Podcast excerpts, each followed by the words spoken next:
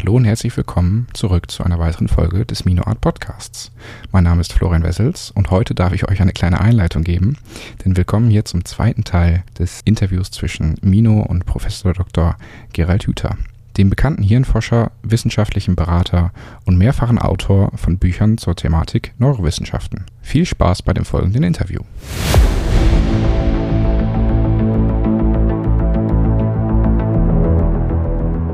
Lecker Kunst, leicht verständlich. Ein Podcast von und mit Michael Neute.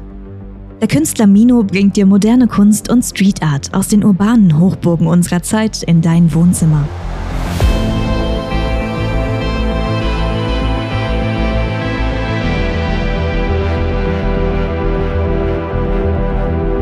Ich überlege gerade, ähm, ich verziehe jetzt mal den Vergleich zu meiner Kunstwelt. Ähm, wäre da nicht auch was denkbar? Ich habe jetzt gerade so ein bisschen ein paar Stichworte bei mir gegen durch mein Gehirn. Ähm, ich habe jetzt einen kunstpädagogischen Schein auch gemacht. Ich habe erste Workshops mit Jugendlichen gemacht im Bereich Tape Art. Wären da nicht auch solche Potenzialentfaltungsgemeinschaften denkbar? Die sind ja eigentlich überall denkbar. Also wo immer Menschen verstrickt sind und sich nicht entfalten können, könnten wir versuchen, sollten wir versuchen, denen zu helfen, aus diesen Verstrickungen und Verwicklungen herauszufinden. Und das geht aber schlecht allein. Also das, das versuchen natürlich die Psychotherapeuten oder wer auch immer äh, in so einer Einzelbeziehung dem Klienten dazu helfen. Aber was viel besser geht, ist zum Beispiel das, was die anonymen Alkoholiker machen. Die treffen sich, die tauschen sich aus, die versprechen sich, mit dem Saufen aufzuhören, achten auch aufeinander und kümmern sich umeinander und sind am Ende erfolgreicher als alle Psychotherapeuten dieser Welt. Also die psychotherapeutischen Suchtentwöhnungsprogramme, die landen dann bei so einer Erfolgsrate von 60 Prozent. Das sind die wahrscheinlich auch schon froh, meinetwegen, wenn sich jemand beschwert, vielleicht sind es auch 70. Aber die anonymen Alkoholiker 80 bis 90 Prozent. Das heißt, die sind besser, haben nichts gelernt, haben keine Professionalität, organisieren sich selbst und lösen ein Problem, wo dann der äh, akademisch ausgebildete äh, therapeutische Begleiter äh, eigentlich sagen muss, die machen das besser als wir.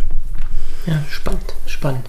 Eine andere Frage, die mir im Vorfeld mir so mal durch den Kopf ging, da haben wir auch kurz drüber gesprochen, ist, als Künstler ist es bei mir so, ich habe es auch gelernt, so, dass das Gehirn eine Art äh, Zielsuchmechanismus ist.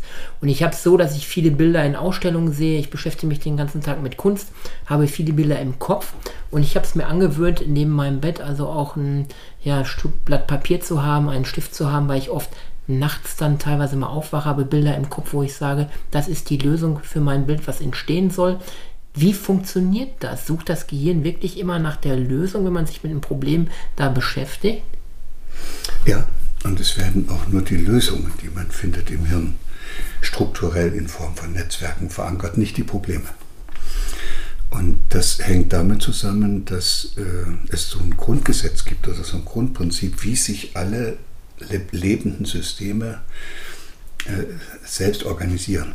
Das ist ja, früher haben wir immer gedacht, da gibt es irgendeinen, der das macht, also der liebe Gott oder genetische Programme. Und jetzt wird ja immer deutlich, das sind alles sich selbst organisierende Prozesse und, und alle lebenden Systeme organisieren die Beziehungen ihrer Konstituenten, also ihrer Einzelteile, so lange immer wieder um und bauen die um, bis ein Zustand erreicht ist, der dafür sorgt, dass um das System aufrecht und funktionstüchtig zu halten, äh, möglichst wenig Energie verbraucht wird. Das ist ein Wahnsinn, weil das, das heißt, das Leben folgt dem zweiten Hauptsatz der Thermodynamik, muss es auch.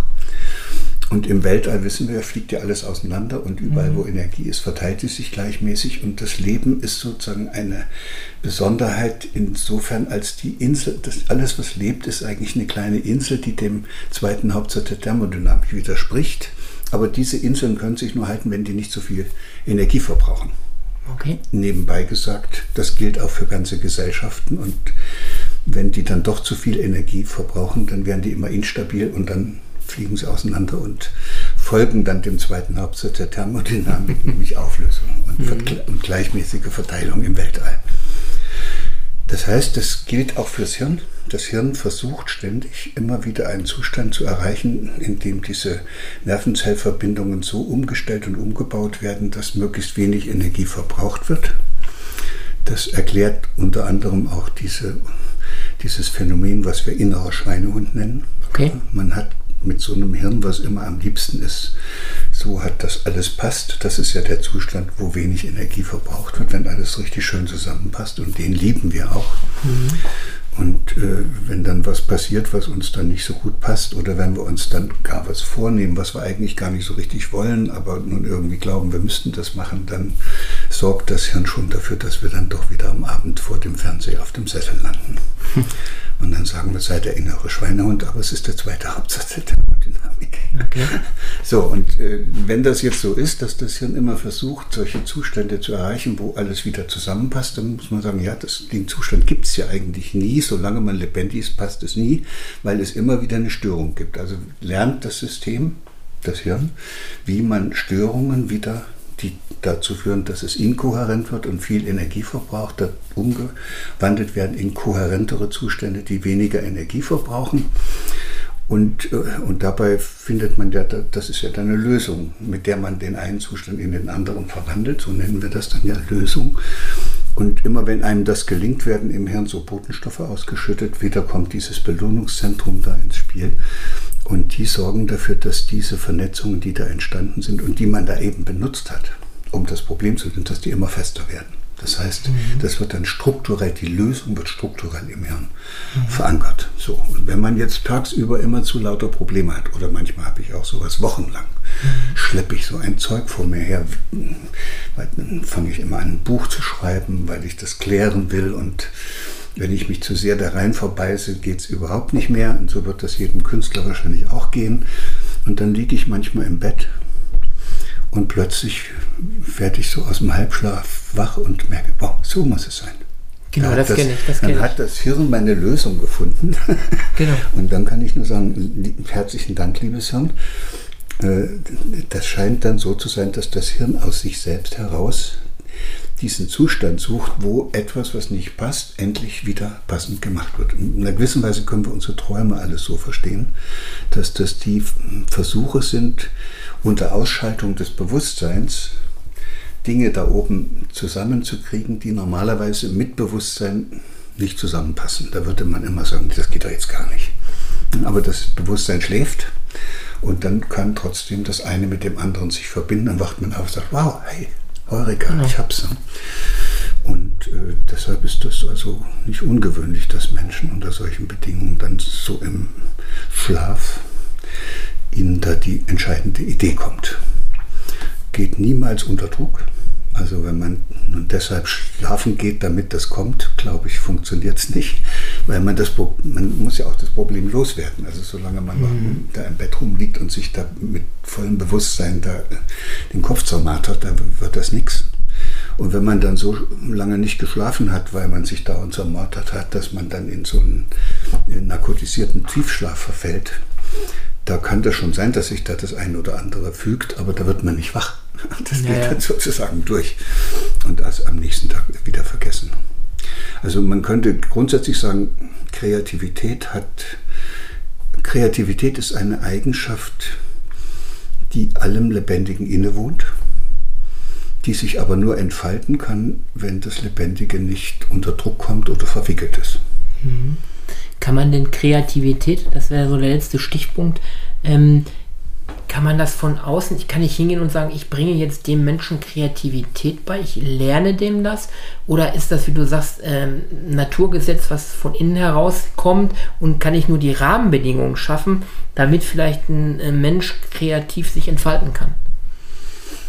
Oder kann man Kreativität erlernen? Nein, also andersherum, wir kommen alle irrsinnig kreativ auf die Welt und verlieren diese Kreativität im Laufe der Zeit. Das ist wie mit der Gestaltungsfreude und mit der Lernlust. Und am Anfang ist sie so groß, auch die Offenheit eines kleinen Kindes ist ja unbeschreiblich groß. Hat auch noch keine Vorurteile, probiert alles aus. Da wird überall geguckt, wie spielerisch sozusagen irgendwas zusammenpassen könnte. Das geht dann allmählich verloren durch diesen Prozess, den wir Erziehung nennen.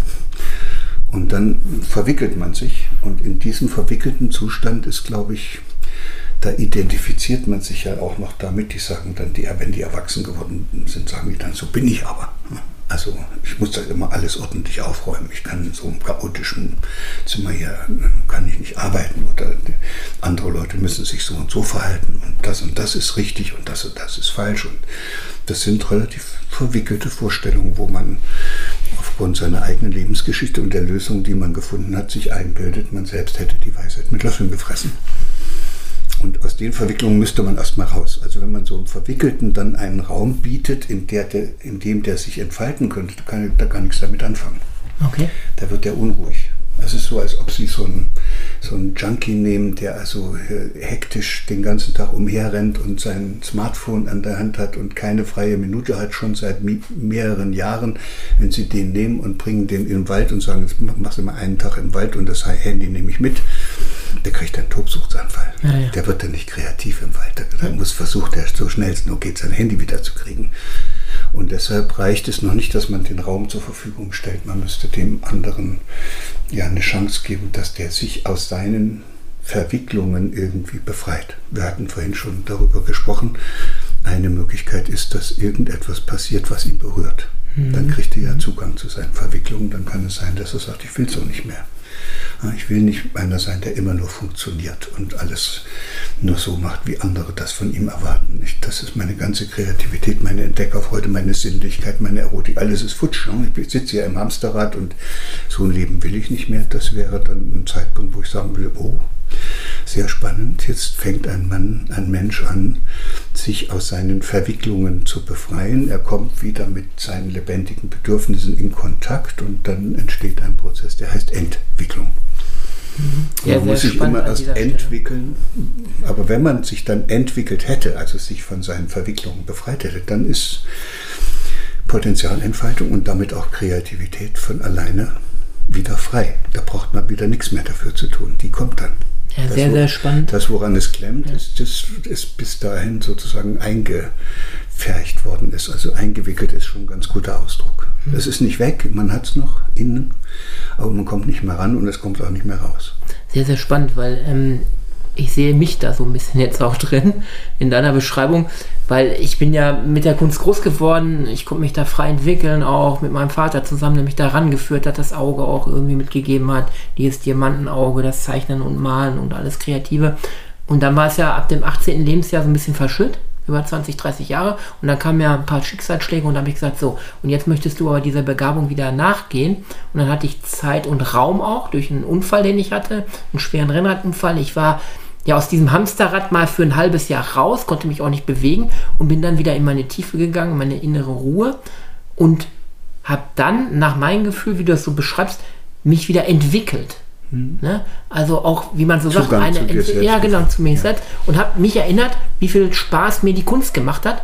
Und von da ab, seit den letzten vier, fünf Jahren, nehme ich ja wieder eine Entwicklung an, eine ernsthafte, auch in der Kunstbranche, wo ich dieses Gefühl wieder habe, die Kreativität ist wieder vollends da.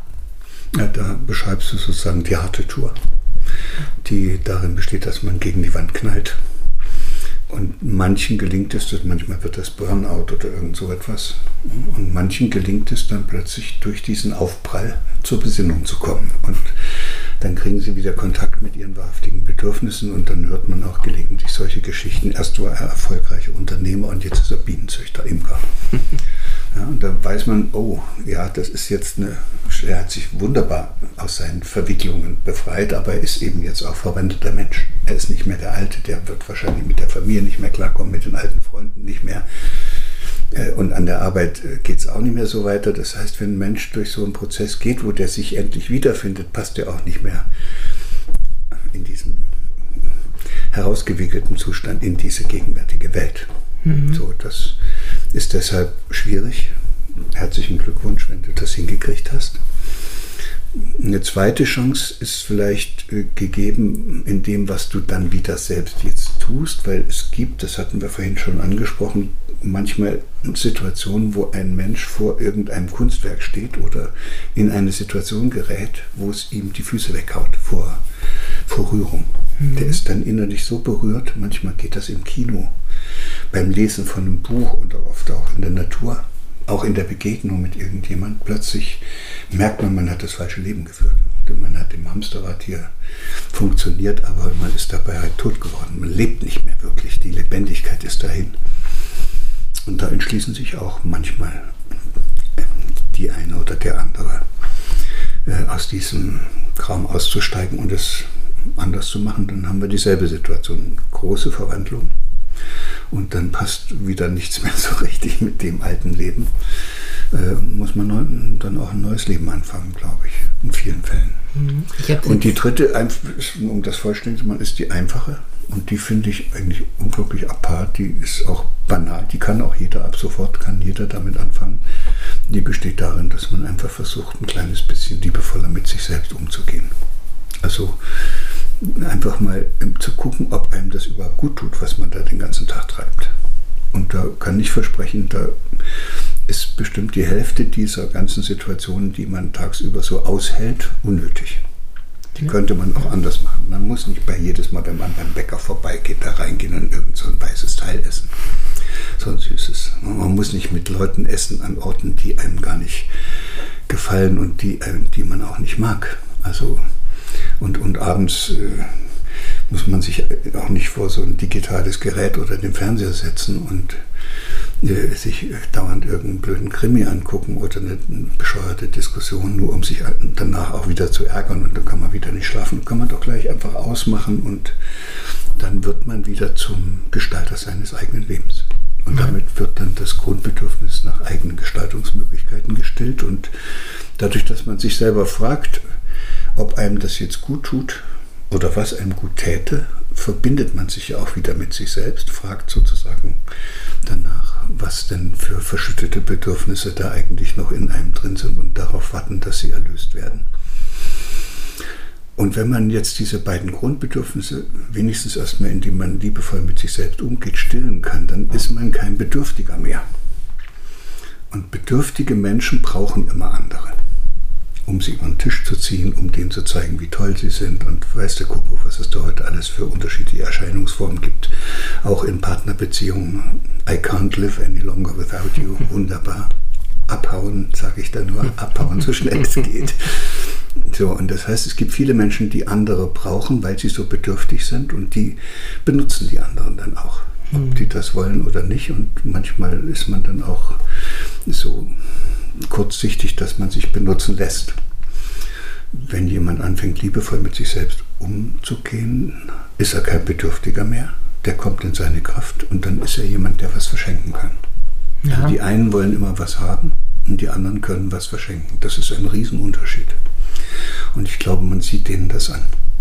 Also wenn ich jetzt so über die Straße gehe oder durch die Stadt laufe, kann ich fast mit großer Sicherheit bei jedem sagen, ob es einer ist, der was braucht oder ob es jemand ist, der was verschenken kann. Mhm. Mir fällt gerade so ein, wo du sagtest, man muss nichts beim Bäcker nicht immer reingehen und sich so ein weißes Teilchen holen. Man kann auch so einen schönen, herrlichen Brombeerkuchen essen, wie wir es gerade getan haben. Sehr lecker. Und die zwei, das zweite Stichwort war, ähm, mir hat die Kunst jetzt diese Verwandlung nochmal wieder zurück sehr viel gebracht, auch positive Sachen. Unter anderem die Begegnung heute mit dir. Ja, ich habe neue Menschen kennenlernen dürfen. Es ist unbeschreiblich, ähm, dir zuzuhören. Ich bedanke mich für dieses Interview, für dieses Gespräch und vor allen Dingen danke ich dir im Namen meiner Zuhörer, die kunstinteressiert sind und dass wir das Ganze nochmal so ein bisschen neurowissenschaftlich, auch empirisch so ein bisschen in die Richtung bekommen, was Kunst mit uns macht. Ich bedanke dich ganz herzlich bei dir, Gerald. Würde mich freuen, wenn wir nochmal irgendwie was auf die Beine stellen und ähm, bin auf die Feedbacks ganz gespannt. Danke. Sehr gern. Ja, danke. Alles Gute. Danke. Tschüss. Das war Lecker Kunst, leicht verständlich. Ein Podcast von und mit Mino. Du kennst Menschen, die sich auch für die Kunst interessieren könnten? Dann teile diesen Podcast doch gerne mit ihnen oder gib uns eine Bewertung. Damit hilfst du auch anderen, uns zu finden.